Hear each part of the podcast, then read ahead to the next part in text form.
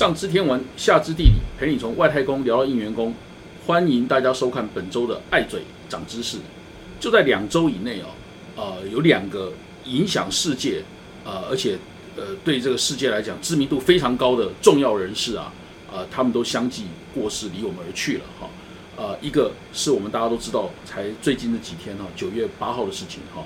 英国女王伊丽莎白二世哈。另外一位呃，是在八月三十号，前苏联的总统戈巴契夫哈。那这两位呃，都是我们，尤其是在我这个年纪了哈，还有我们今天来宾呃张登吉教授这个年纪哦，啊，我们这个年代记忆非常深刻的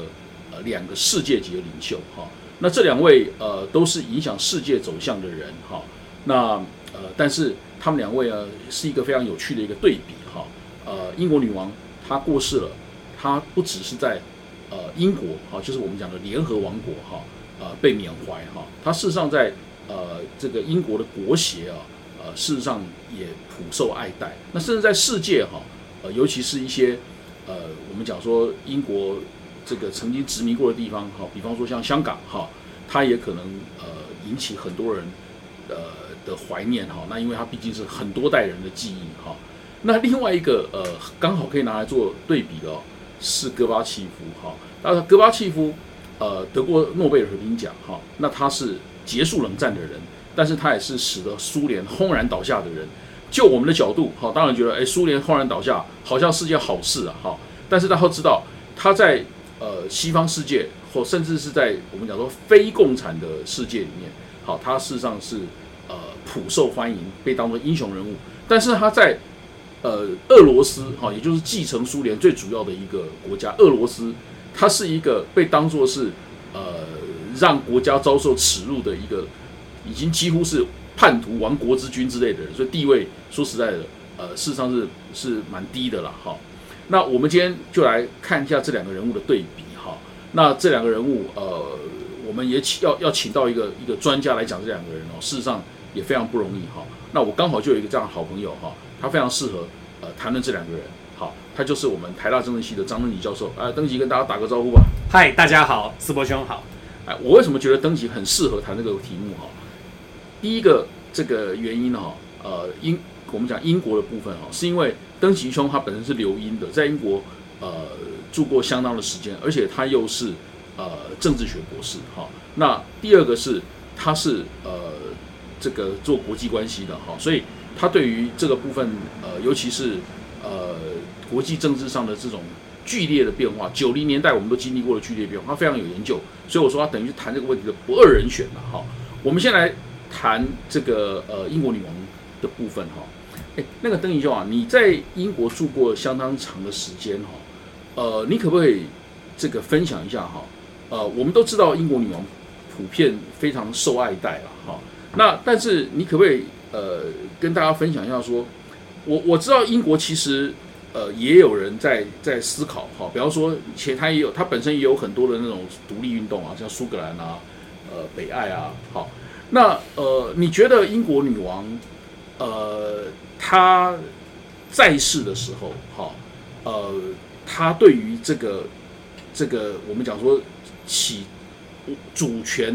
象征团结的作用哦，你觉得他为什么能够得到呃那么多呃？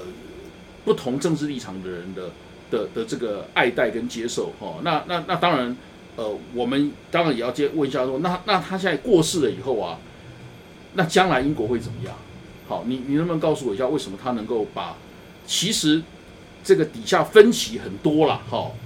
的一个一个一个英国啊，能够把它团结在一起？他到底为什么受爱戴？呃，我想思博问的这个问题，其实刚才在他呃引言的时候。约略也有提到，就是说英国其实它本身它是一个国协，然后在它自己本身有它的联合王国的主体。嗯，但但是联合王国之所以叫做 United Kingdom 啊，它就是 United，其实它又是好几个。呃，小的这个部分组在一起。的，所以整个所谓联合王国的最核心呢，其实是英格兰。嗯，你看那个英国国旗是米字旗嘛，其实它是三个主体的这个结合。那呃，英国的这个足球赛是非常有名的哈，这个超级杯足球赛。但超级杯足球赛如果是英格兰队出现的时候，他绝对不会拿米字旗哈，他是拿一个白色的底，红色的十字啊，有点像这瑞士旗的那个颜色的颠倒哈。那中间是十字，外面是白底哈，那个就是叫做圣乔治十字哈。那英国国王他们颁发给这个呃本国或外国的一个至高荣誉叫做嘉德勋章哈，它也是一个圆形的勋章，中间呢像盾牌一样，它中间也是白底，然后红十字，那个其实才是英国主体英格兰的这个旗帜了。所以很多时候你会看到在英格兰地区出现那个白底红十字旗哦，不要以为是红十字会的旗，那个其实就是英格兰对英格兰。那苏格兰的话是蓝底。但是是白十字，而且白十字是叉叉哈。OK。那所以白十字是叉叉，然后呢，这个呃爱尔兰的这个部分的话是白底红十字叉叉啊，它不是它它不是十字，它是一个叉，所以这三个叠在一起啊。但是以英格兰的那个白底。白底粗十字压在最上面，就是现在的联合王国旗，叫做米字旗哦。所以你连英国这个所谓联合王国底下还有一个没有代表性的哦，叫做威尔斯。它因为它在十四世纪就被消灭了，被被兼并，所以它虽然有自己的旗，却没有放在这个联合旗联合旗上面哦。所以这个是一个是。是一个这个很好玩的一个故事，就英国本身，它还都是好几个成分所组成的。这一次那个威廉王子哈继承了他父亲查理三世的一个职称，叫做呃威尔斯亲王。威尔斯亲王历来都是王储的称号了哈，但是呢这一次就做了一个民调哈，呃因为因为以前民调没有那么兴盛啊，因为我跟你讲，因为英国国王在位太久了，刚开始这一九五零年代伊丽莎白的时代哦。就民调机器啊，还有那个科学没有那么没有什么调查说他声望怎样，但现在竟然有一个调查，就是说威尔斯人民对于这个威廉王子啊。来做威尔斯亲王的支持度如何？没想到竟然还有百分之三十几的人是不赞成啊，还不错，还有四十几的人是赞成啊。因为威廉王子对大家大家的形象都不错了，还他夫人也是形象都很不错，都是时尚的领袖啊。对。但是呢，你看有三十多人不赞成，就觉得说他平常很少在威尔斯啊，就比较不接地气。所以你看英国这个联合王国本身都这么多元了。那接下来就回到你刚才问的问题，说这个国王他单在位这么多年，他今年才刚刚刚度过所谓的这个金喜年的白金喜年的这个七十周年统治啊，对，就几乎是跟这种乾隆皇帝这种是世界统治最久的，对，同同等级的这一种统治。你看英国整个在二十世纪。二十世纪的这个中后期开始走下坡，他才开始继任了。但是呢，却内部就已经有是有苏格兰的独立运动、北爱尔兰共和军啊，然后威尔斯有的时候也是不是很满意啊。那这个有内内部的问题，然后外部的话有帝国的这个殖民地主逐渐瓦解啊，从这个呃巴勒巴呃巴基斯坦啊、印度啊、斯里兰卡啦，然后中东很多国家，到最后最后一步就是香港。回归这个中国嘛，所以他见证了这个整个大英帝国的这样的一个没落，中间还有苏伊士运运河危机，但是他还是能够维持住国协跟联合王国的团结哦。以一个这个虚位元首来讲啊，真的是非常非常的这个不容易。那我最后这一个小节，我的一个呃回应斯伯兄这一个询问的一个两个呃简单的总结，就是说这可能归诸于两点啊，一点是英国君主立立宪制的成功啊，从一二一五年，就十三世纪时期的时候，当时君主还很强的时候，愿意跟贵族签了一个东西，叫做大宪章哈，这是现代宪法的这个精神的一个源泉了。对，就是君主其实愿意自我节制权力啊，对，来去跟这个被统治者进行一定程度的分享。嗯，那么这个后来当然这个权力就到国会去，不是保留在贵族嘛。对，那这个英国的这个君主虽然一开始有很多君主还是很强势哦，他还会去攻打国会啊，怎么样？对，但是到十九世、十八世。纪以后，英国的君君主都很自治了。对，那就是他这个他这个统治的形态就定型。对，然后国会呢？这个就等于是君主有权，政府有能了。如果用孙中山的权能区分的话，这个政府有能，内阁有能，然后君主的权呢，他就不需要使用。所以有一句英语的谚语叫做 “The king can do no wrong” 啊，因为他不会做错事情，因为政府有能都会做得很对。所以呢，君主只要保持自治就可以了哦。那我觉得这个君主立宪制本身啊，相当成功。所以我们政治学里面有发现一个研究的这个呃趋势。就是十九二十世纪以后啊，受到这个欧洲国家跟美国影响的这些广大非西方国家，凡是实行君主立宪的都相对稳定，凡是模拟啊主要是美洲国家还有菲律宾这些地方，模拟美国这个总总统制的会相对不稳定，因为总统制的民选总统又兼国家元首，很容易卷入纠纷、啊。这个是你们政治学界已经算是一个公约数了啦，算是大多数了啊。那最第二个，他能够成功的维持这个国协跟呃英国本身的一个团结，但是他过世之后，立刻就已经开始有一些呃国协成员国要放弃以英国元首做他们元首的情况，就是在加勒比海有一个小国叫巴贝多啊，他已经现在要宣布改行共和，这个原因其实就是。系于女王个人了、那除了大家表面上看得到她千变万化的这个帽子，据说她的帽子有五千多顶哦，有可能比那伊美戴，我们以前讲说，呃，这个菲律律宾的的独裁者马可马可斯的夫人啊，伊美戴这个对对对。三千双鞋子了，对对，但但我想可能她的品味还是比较差，我觉得完全不同完全不同了，对对对对对。那我真的认为说，女王并不输给，在某些方面不输给戴万戴安娜王妃了哈，这些这些仪表啦，我觉得胜过她。对对对，这是如果你要问我，我认为。相相当出众哈。那另外一方面的话，她在国事的履行的部分呢，也相当的尽责哈。对也就是说既守分寸，但是又履行职责。我们看到他呃在过世前两天呢、就是在九月六号，因为他九月八号过世过世前两天还这个任命了第十五，他在任的第十五个英国的个新的女首首相对对，叫做特拉斯特拉斯啊 Truss 啊，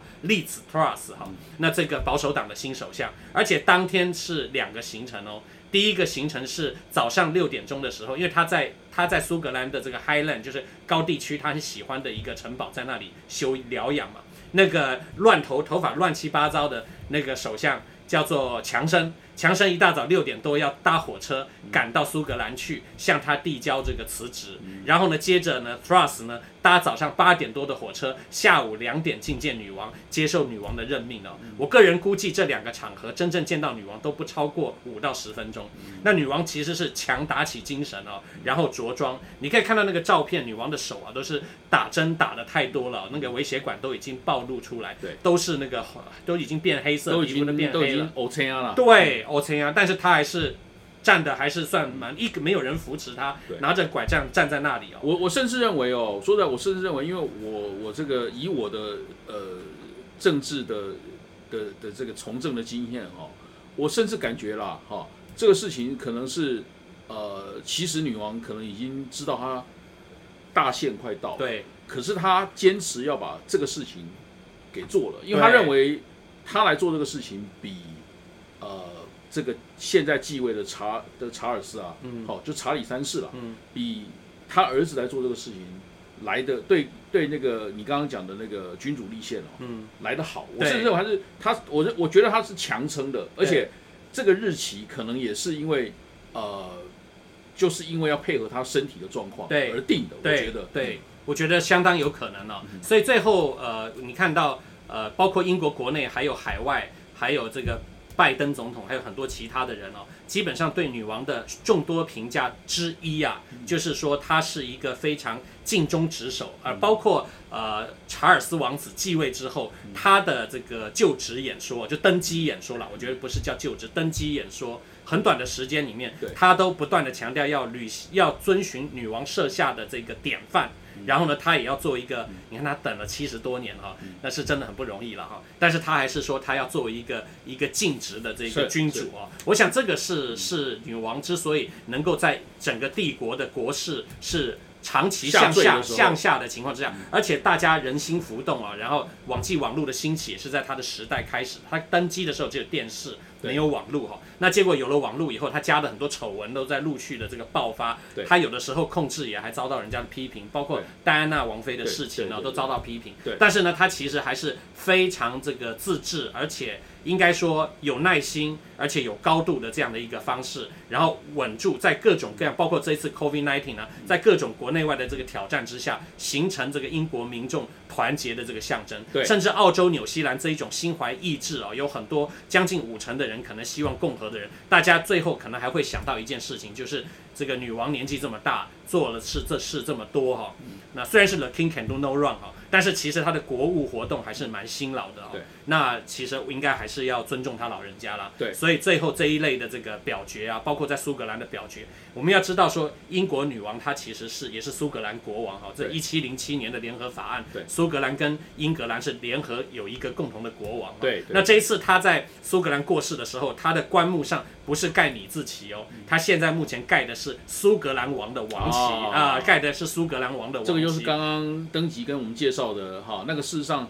呃，联合王国这三个地方各有象征啊，对各有象征他们等于是联合在一个人身上啊，对对所以为什么这个人说他他是真的是主权象征啊？对他是那我们很短的时间再跟大家讲一下，所以所以刚刚登吉跟我们大家分享，大家要知道说哈，呃，其实呃很多在那个伊丽莎白女王过世以后，很多国家开始有要不要从君主立宪改共和啊？好，所以大家不要觉得说，哎，你这个想要呃改变国体啊，好，或者是说呃搞独立啊，好，大家不要觉得说这个火种哦，好像只有在好像只有在台湾啊，呃才存在哦。事实上，刚刚登基讲这个事情哦，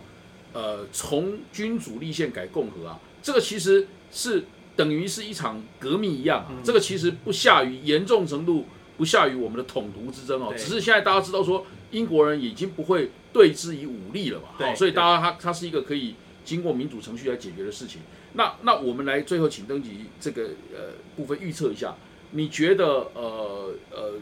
你刚刚讲到有不少国家啦，好，事实上还有不少这个在英国国协里面哦，呃，事实上可能是看到女王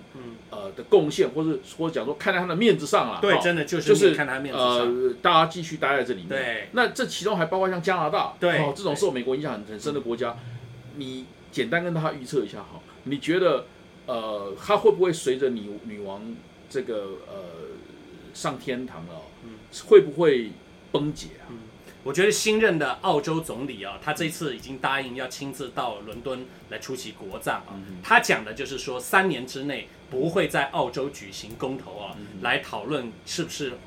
举行这个共和制我觉得这是一个指标啦。那我想，澳洲这么，它是最大的一个，应该说是最大的一个。呃，目前英英联邦或英国协的一个成员成员哦，他讲这个东西，我觉得这个三年或许应该三年内是一个是一个安定期啊、对但是在这之后啊，就要看查查理三世的这个表表现现了。现在大多数人呢、很奇怪，就是说，因为过去查理也有很多这个，因为他他他也有很多被讲的事情，对他有很多被讲的事情，所以大家对于他是不是能够呃表现的很稳定呢？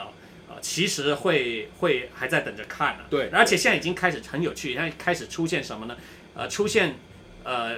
网网友总是有很多多事之人啊，会做一些做一些那种小的那个影片啊。这个关于天佑女王改成天佑国王的影片里面，竟然出现那个天佑国王的国王是威廉啊，是啊威廉王子，因为他现在已经是排位第一的继承人。然后再来呢，又有人做那个影片呢、是威廉王子的这个儿子啊，嗯所以你就可以看得到，其实这个查理查查理三世其实他的挑战非常高的，非常大非常大那很有很多这个小岛国家，包括在太平洋跟这个中美洲的国家，这种有很多名不见经传，他们很有可能也都会受到不管是。澳洲的这个影响，另外就是苏格兰目前呢，它有一个自己的国会哈、嗯。苏格兰目前它是一个倾向独立的这个苏格兰苏格兰民族党，民主党。它在主政哈、嗯。那威尔斯不是呃北爱尔兰也可以注意到，是北爱尔兰共和军的政治代表新芬党目前是多数，这一些政党它到底会在什么时候啊举行公投？那个北爱北爱尔兰呃，目前暂时应该不会，但是苏格兰的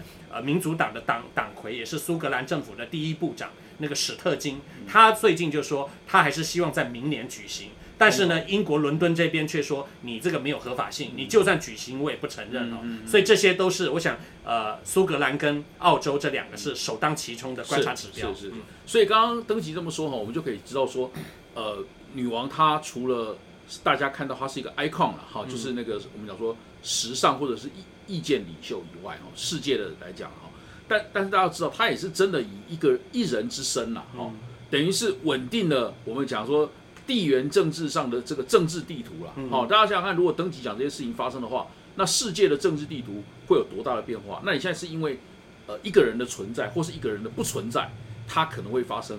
呃剧烈的变化。所以大家要知道说，英国女王她的重要性绝对不是像我们刚呃只平常看到说她好像就是看她的呃时尚，看她的帽子哈，不只是这样子，她真的是戏我们讲说天下于一身的一个象征。嗯好、嗯好，那我们呃同样现在来看看另外一个人，他也是同样引起一个人引起地缘政治哈、世界的政治地图剧烈的变化。这个人就是我们现在谈，同样是在两个礼拜内过世的戈巴契夫。嗯这个算是我们的共同记忆了。好，如果谈到戈巴契夫，我们这个节目啊，应该要上一下柏林围墙倒塌的那个照片。好，那呃，我我相信他跟那个英国女王哦，两位事实上应该有共同的照片，他们两个应该见过面了。好，应该见过面，只是我们呃要找一下他们的照片。我们来谈一下戈巴契夫哦，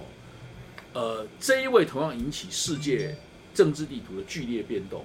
可是呃，他跟女王有一点差别很大哈。就是呃，他是在世界上很受欢迎，好，尤其西方世界。可是，在他自己的国家，他呃不但是不受欢迎，事实上还被当作是一个这个亡国之君或国家的的叛徒一样，因为他他就是造成苏联瓦解嘛。好，那呃，登吉，你觉得哈，为什么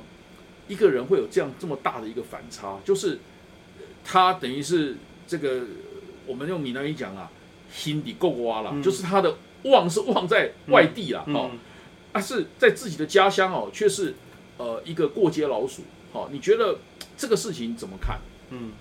呃，这个我觉得戈巴契夫确实如刚才呃斯伯兄啊，这个我们委员长所讲的，是也是我们这一个时代的人的共同记忆啊。我们看到呃伊丽莎白二世跟戈巴契夫的过世啊，有时候心中也都确实是蛮感伤的，感觉我们所经历的这个时代啊，好像要被翻过一页啊。但是他们遗留下来的遗产，其实对我们影响还是非常常非常大，非常非常非常深远的啊，是非非常值得大家重视的。那戈巴契夫这两个这个角色的这样的一种，或者人们评价的，在国内跟国外的一个巨大的反差。我举一个例子，像戈巴契夫在下台之后，他曾经参选过俄罗斯的总统，哦，是吗？对他参选过俄罗斯的总统，但是哦得票率好像是不不高于百分之五，就是很惨啊，就是很低很低的，对。那他在历历历任的这个俄罗斯的君主也好、总统也好、总书记也好的这个评价来讲，排位是非常后面的。哦。那虽然说他对世界和平有贡献，他也拿到诺贝尔和平奖，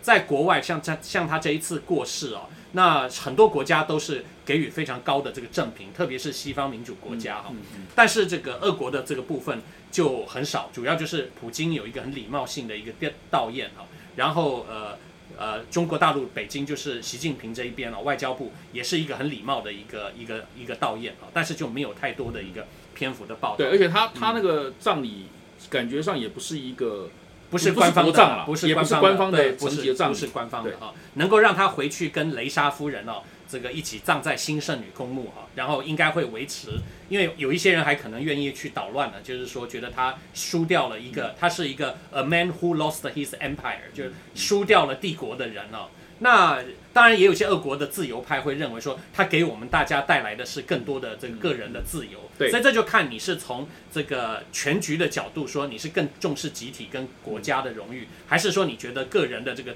自经济自由和政政治自由更重要了？所以你刚刚讲的是说，俄罗斯还是会呃给他一些基本的一些礼遇，就对了，对然后派对对。派派那个 guard，哦对对，守卫在他的墓旁边对而且他可以接受外国媒体的这个访问，嗯而且他还曾经表示他不赞赏，既不赞赏这个西方抵制俄罗斯跟北约东扩，他曾经是说这他俄国是被骗的哈。嗯那但是反过来来讲的话呢，他也认为说这个为此呢就直接进军乌克兰，他是持反对立场哦。嗯但是哥那个普京并没有对他实行这个言论的封锁了，嗯他有接受这个 BBC 啊等的外媒的专访，大家在 YouTube 上面去查一下都可以查得到哦。那他讲话还是既风趣又有所克制啊，也就是说他也不会过度的去批评现在执政者哈，普京这些人。那最后就是您刚才讲的那两点啊，为什么国内和国外有那么大的反差哈？我认为说戈巴契夫是这个历任苏共的总书记里面哈，他是非常非常年轻上台的啊，他我记得他上台上台的时候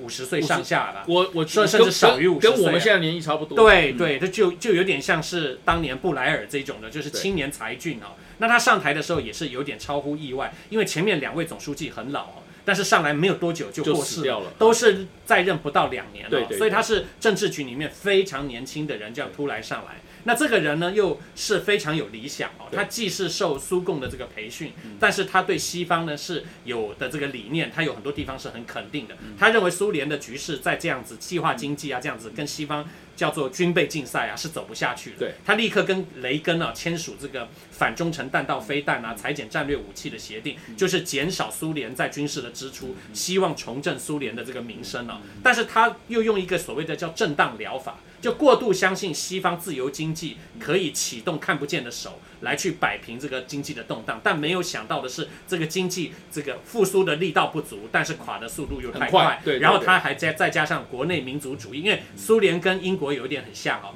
它就是十五个加盟共和国，里面又千百个民族，对。然后呢，这个放的部分太快，结果呢。各国的这种认同的要求更大过经济自主的要求，所以这个苏联很快就瓦解。那他最后呢，又不愿意履行苏联总统强制武力的职权。他在辞职的那一天说：“我辞职是为了要避免内战，因为我如果坚持行使职权的话，就要爆发内战，而且这我是有核子武器，这是非常危险。”所以在一九九一年十二月二十四号的晚上，他坚持辞职。然后克里姆林宫的这个镰刀锤头铁铁铁锤旗，我们印象中是非常非常熟悉的哈，就下降哈，就终结了那那一个时代。所以我们进入到后冷战跟这个所谓的全球化时代三十多年，戈巴契夫真的是功不可没。还有就是德国柏林围墙倒塌跟欧盟的这个进一步的东扩，没有戈巴契夫的这个首肯哈，恐怕是都不能够落实。但是这过程当中，当然今天所谓北约东扩、俄乌战争，也有所谓是不是北约跟欧洲国家。呃，对俄罗斯没有履行一个承诺，就是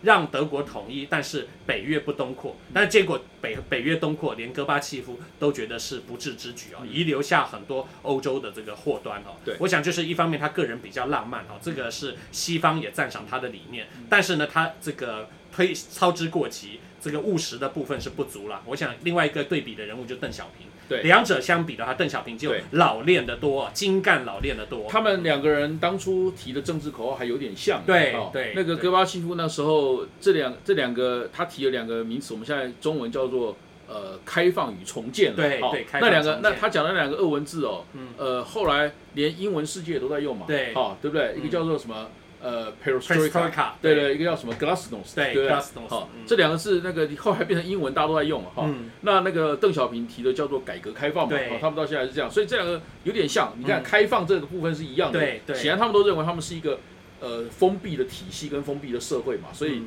必须要这样的改革。好，那结果呃，当然现在看起来呃，你你刚你刚刚既然提到邓小平哦，所以呃，事实上中国大陆哦，很可能是把戈巴契夫哦对于这个苏共的改革啊，可能当还当做负面教材了，而且、哦而且绝对要研究避免，研究了二十年了，对对对对对对二十年，绝对要变。时时时刻刻警惕自己啊。对对对，那当然，如果现在看起来中共是呃这个避免了苏共崩溃的命运啊，然后而且事实上他等于是把呃经济哦也搞起来了，嗯，但是他在政治上他还牢牢的握住权力了。对。哦那所以你可以说，呃，这个中共也许是看到了戈巴契夫的这样的一个一个例子哦，嗯所以就就走了另外一条路了。嗯好、那那所以您您刚刚讲到说，嗯，他在国内外哦有这么巨大的一个一个反差哈、那呃后来他还得了这个诺贝尔和平奖哦，那呃可是他这个政治生涯哦，也就在苏联结束的那个时候啊，他等于也也就结束了。对好、那呃你你觉得在在那个呃他带来的这个影响哦，就是它也是造成我们刚才讲说政治地图的巨变嘛，嗯好、那最近这个普京还有特别讲过这个事情，说他觉得苏联瓦解哦是一场很大的地缘政治灾难啊。嗯好、那呃，你现在正看看正在进行的这个这个这个战争哦，它搞不好又会再一次的改变呃我们这个世界的政治地图哦。呃，我最后问一下登吉说，你你你你你怎么看哦？就是呃，戈巴契夫他现在也过世了，那俄乌战争现在还在进行，嗯哈、呃，你觉得这个呃俄乌战争哦，这样继续下继续下去啊？你觉得呃，它将来是不是有没有可能性哦，也会带来世界政治地图的的改变？比方说，呃，乌克兰它呃最后就是变成西方阵营，或者是呃甚至更极端一点，比方说，如果俄罗斯俄罗斯被击败的话，事实上可能普京的权力受到动摇，你觉得它有没有可能会带来呃另外一次世界政治地图的改变？呃，我认为一定会啊，无论谁胜谁败啊，或者是说长持长期僵持形成拉锯战，比如说变成像是越战或者是阿富汗战争这种长期相持的拉锯战，都已经对呃我们现在的这个生活，因为远在台湾，感觉好像这个炮火的声音都听不到。但是你想现在的这个通货膨胀。呃，能源危机都跟这个有关系粮食危机啊，都跟这个有关。然后呢，美国本来要实行印太策略，但是现在呢，一部分的注意力也必须要拉到这个欧洲去啊，因为欧洲前线很多国家都拉着美国不放。那美国原本是想说这个保持一定程度的距离来来这个支持印太，现在看到乌军好像这个最近这一两个礼拜反攻有所这个成功了有所有所进展啊。美国也许会想说，在其中选举之前呢，来一个这个大斩获，来为拜登这个助选啊，来助势啊，这是他的一个政绩。但是我个人认为说，短期内应该不见得见得到这，应该是不会见到终局了。所谓终局，就是乌克兰把这个呃克里米亚都拿下来，把卢甘斯克跟顿内茨都收复哦。那这三个如果全部拿走的话，我觉得普京的正当性就岌岌可危哦，说说不定甚至就没有办法坐在克里姆林宫的宝座上，所以一定会使尽全力啊，至少在这三个底线上，他要有所这个坚持。那这样的话，其实双方就要继续付出很大的这个代价哦，而且他还会继续使用能源这个能源胁迫的这个方法。那西欧的这个部分跟美国又会加码制裁哈。那最近有所谓的这个限制石油的这个价格的这种措施，那一定有一些有很多国家，首先是印印度，印度买了很多俄国的石油啊，就根本不遵守西方的这个对承诺，所以这个世界就会变得异常的这种分歧啊，再也不是这个，比如说二零一八年川普贸易战之前那种相对还可以协调的这个世界哦。那我们大家可能都要对俄乌战争以及之后不管是美中的这个竞争和冲突，还有人类地缘政治世界的一个改变哦。大家以前过去想要去美国，想要去欧洲，想要去俄罗斯看它的东宫夏宫哈，然后去非洲去任何地方，油价是便宜的，机票是便宜的，又没有疫情的管制，没有这个地缘政治和科技战的这个问题，然后没有什么汇率的问题，恐怕那个时代是一去不复返了。所以我们大家要对新的世界要有这个心理的准备哈。是不论俄乌战争是谁胜谁负，是，所以呃，我们今天的主，大家这个听张登奇这么讲啊，呃，大家知道说我们今天的这个主题啊，呃，事实上我们虽然呃在这个谈的是两位哈，已经是历史的人物了哈，那这两位呃都曾经这个呃对于世界的政治地图啊有非常剧烈的影响，非常大的这个这个这个影响力哈。那当然，那个女王她是呃把这个呃英国哈呃留下来的政治地图好把它守住了哈。那戈巴契夫是让苏联从地球上消失，然后这个政治地图突然就多出了十几个国家哈。所以大家知道说这两位都影响非常的深远，而且更重要的是这两位留下来的影响哈啊、事实上还会影响到我们现在的生活跟我们未来的日子哈。那这就是登记告诉我们说，呃，我们要呃看到这个历史人物哈，然后知道说他们的理想哦，呃，他们的这个呃影响啊，好还在继续的跟随着我们哈。那我们呃可能可以某个程度的看到未来的走向哈，这个也也也就是很多时候历史啊，还有呃这个学术哦，能够给我们的一些启发。好，那希望我们呃这两位这个长期伴随着我们的这个历史人物哈，他们已经走了哈，那希望他们留给世界的这个遗产啊，呃，还事实上是非常正面的哈，那能够让我们呃不止我们这一代，我们下一代哈，都还能够享有呃和平的生活哈。那我们今天这一集的节目，就跟大家谈到这里好，欢迎大家再继续收看我们下一集的爱嘴长知识。